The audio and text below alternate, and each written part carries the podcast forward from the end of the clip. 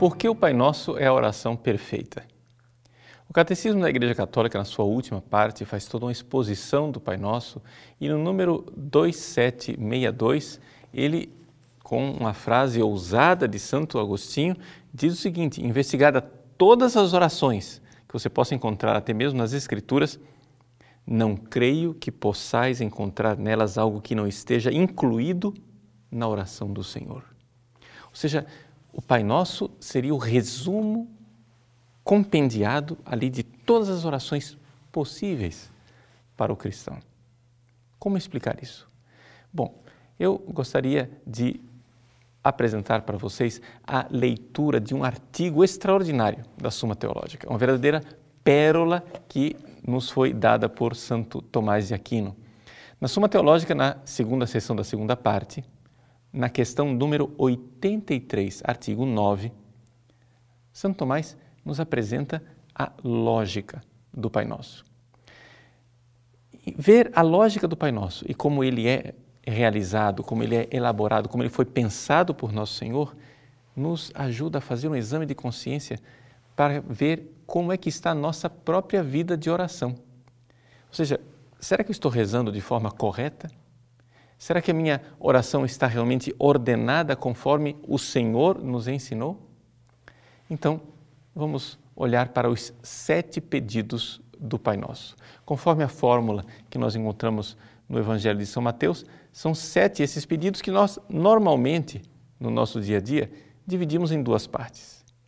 É? A primeira parte, que começa com o Pai Nosso, nós pedimos ali todas as coisas que são eternas, que não irão passar.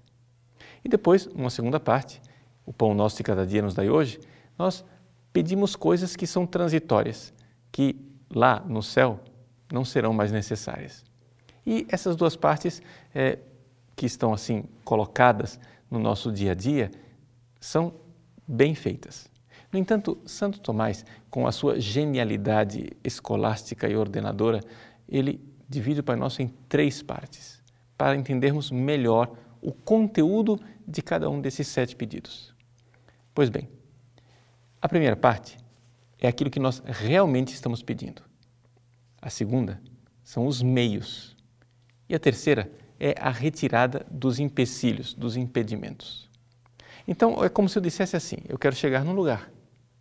Mas que com meios, com quais meios eu irei chegar lá? Bom, usando um carro e tendo combustível. Mas eu preciso tirar os obstáculos, porque no meio da estrada existem coisas que podem me desviar do caminho. É assim a lógica do Pai Nosso. Portanto, a primeira parte, o que é que nós realmente estamos pedindo? Isso é importante, porque coloca um foco, coloca uma direção em toda a nossa vida espiritual. Pai Nosso que estás nos céus é o vocativo, que enche o nosso coração de confiança com Deus. Mas aí vem o primeiro pedido santificado seja o vosso nome. Santificar o nome de Deus é dar glória a Deus. Ou seja, essa é a finalidade de toda a criação, a finalidade da nossa existência. É para isso que nós viemos ao mundo. E é isso que nós faremos no céu. Iremos dar glória a Deus. O nome de Deus é santificado pelas suas criaturas. Nós precisamos reconhecer Deus como finalidade de nossas vidas. E dar glória a Deus era aquilo que ardia no coração de todos os santos. É aquilo que as pessoas santas sempre desejaram, dar glória a Deus. Agora, Deus não só quer somente que nós o amemos sobre todas as coisas, dando glória a Ele. Ele quer também que nós nos amemos, ou seja, que nós participemos da Sua glória um dia no céu. Então, essa é a finalidade secundária. Glória a Deus, santificado seja o vosso nome. Glória para nós, venha a nós o vosso reino.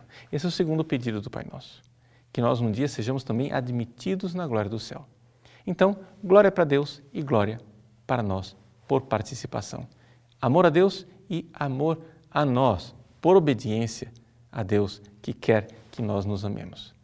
Isto é a finalidade de tudo, essa é a finalidade de toda a nossa vida de oração. E se você pedir alguma coisa na sua vida de oração que não esteja dirigida a essas duas finalidades, existe alguma coisa errada com o seu jeito de rezar. A segunda parte do Pai Nosso, então nós pedimos os meios para chegar lá. Como é que nós vamos chegar à glória, de, de dar glória a Deus no céu e participar da glória dele? Bom, existe um primeiro meio, que é a obediência. Esse é o meio mais direto. Essa é a realidade que faz com que Deus seja agradado pelos nossos atos e pela nossa vida. É a terceira petição do Pai Nosso, que diz: Seja feita a vossa vontade, assim na terra como no céu. Nós sabemos que a vontade de Deus já é realizada no céu, que ela seja feita aqui na terra como já é feito no céu. Obediência. Sem esta obediência não é possível agradar a Deus. Portanto, aqui nós estamos pedindo o veículo, o meio direto que irá nos levar para o céu. Mas existem também instrumentos, meios instrumentais para chegar lá.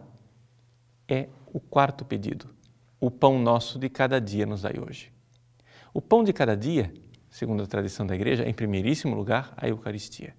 Ou seja, aqui nós temos toda a economia sacramental, tudo aquilo que Deus nos dá na graça e no tempo da igreja para que nós usemos para chegar a Deus e para obedecer a Ele. Se nós queremos obedecer a Deus e fazer a vontade dele aqui na terra e lá no céu depois, nós precisamos desse alimento necessário, deste pão que nos sustenta nessa caminhada.